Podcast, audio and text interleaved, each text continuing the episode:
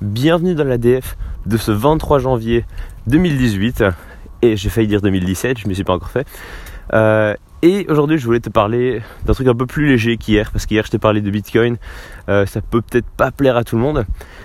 Et aujourd'hui, j'ai envie de te parler de séries. Alors, je suis pas un grand consommateur de séries, hein, de base, euh, je regarde pas trop ça mais je regarde suffisamment pour quand même avoir un avis et voir te le partager, hein, parce que voilà, moi je, m'en fous, hein. si j'ai un avis sur quelque chose, je te le dis. Et euh, aujourd'hui, je voulais te parler de la différence que je fais entre les bonnes séries et les excellentes séries. Selon moi, des mauvaises séries n'existent pas, il n'y a pas de mauvaises séries. C'est impossible de trouver une série mauvaise.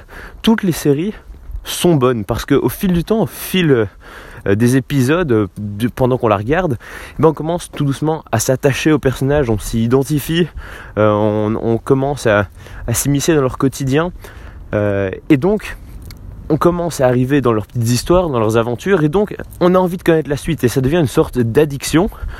et comme toutes les addictions, ben on a envie que ça continue. Et donc c'est pour ça que des séries comme Plus belle la vie sont considérées comme bonnes, des bonnes séries. Enfin, beaucoup de gens aiment Plus belle la vie euh, depuis si longtemps, tout simplement parce que, eh ben, ils ont développé une routine, ils ont réussi à s'accrocher au personnage, à rentrer dans les histoires, et c'est pour ça qu'ils trouvent que c'est une bonne série. Mais moi, la différence que je veux faire maintenant aujourd'hui, c'est la différence entre les bonnes séries et les excellentes séries. Je te parlais euh, de Camelot il y a quelques temps, qui selon moi, elle se range dans la catégorie des excellentes séries. Je crois que c'est en regardant un, un bilan cinéma de François Torel, le fossoyeur de film, que justement ça m'a aidé à me faire cette définition de, la différence entre bonne et euh, excellente série. Et en fait, selon moi, une excellente série, et euh, c'est aussi un peu ce que dit François Torel dans sa vidéo, c'est que euh, une excellente série, c'est là où le réalisateur ou le showrunner, enfin ceux qui sont derrière la série, transmettent tout un univers. Ils, livrent une partie d'eux-mêmes, ils, vont plus loin que juste respecter un cahier des charges avec euh, une espèce de checklist qu'ils doivent remplir pour le scénario pour que ce soit voilà, la recette du succès. Mais ça va plus loin que ça, où ils essaient de faire passer des messages un peu plus pertinents.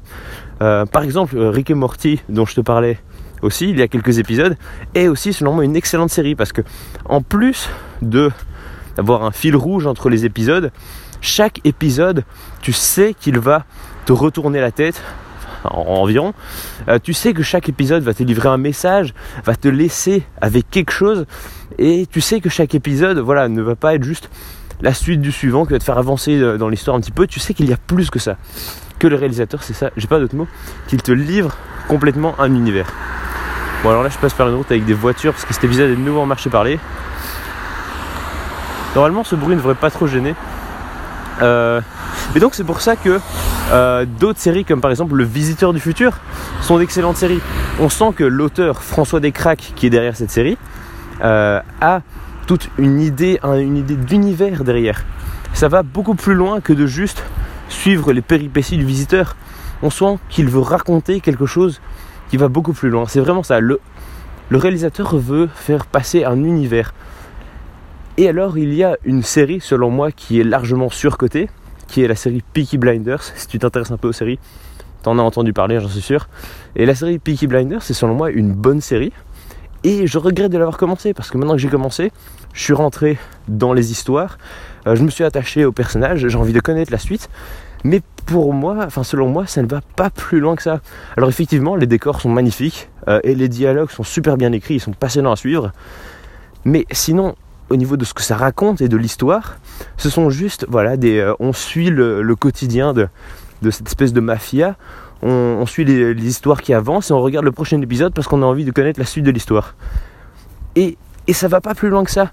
C'est pas euh, comme dans, euh, bon, bah, enfin, il y a, d'autres séries comme ça que je trouve extraordinaires, je les ai pas maintenant, mais on va reprendre l'exemple de Rick et Morty. Rick et Morty, ça va plus loin que ça, tandis que Piggy Blinders, ça se contente de faire avancer l'histoire sans qu'il y ait un réel univers derrière ou une réelle envie de vouloir faire passer quelque chose. J'ai du mal à exprimer ce que, ce j'ai en tête. Mais si tu consommes régulièrement des séries, tu vas, dois peut-être comprendre ce que, ce que je veux dire. Et, euh, et je finirai par dire que justement, c'est en fait peut-être pour ça, c'est peut-être une des principales raisons pour lesquelles j'aime tant les web-séries, c'est-à-dire les, des séries créées par et pour Internet, avec souvent assez peu de moyens, euh, par des amateurs. C'est peut-être pour ça que j'aime tant, parce que souvent c'est beaucoup plus personnel, euh, comme Le Visiteur du Futur, mais il y en a plein d'autres. Euh, c'est beaucoup plus, voilà, c'est là, on a vraiment quelqu'un qui avait envie de raconter quelque chose et qui le fait, sans avoir un espèce de, cahier des charges à remplir. Voilà, c'est mon avis sur les bonnes et les excellentes séries. Je ne sais pas quand sera le prochain épisode de l'ADF, mais bah, tu le verras bien assez tôt. Et moi je te dis à plus tard.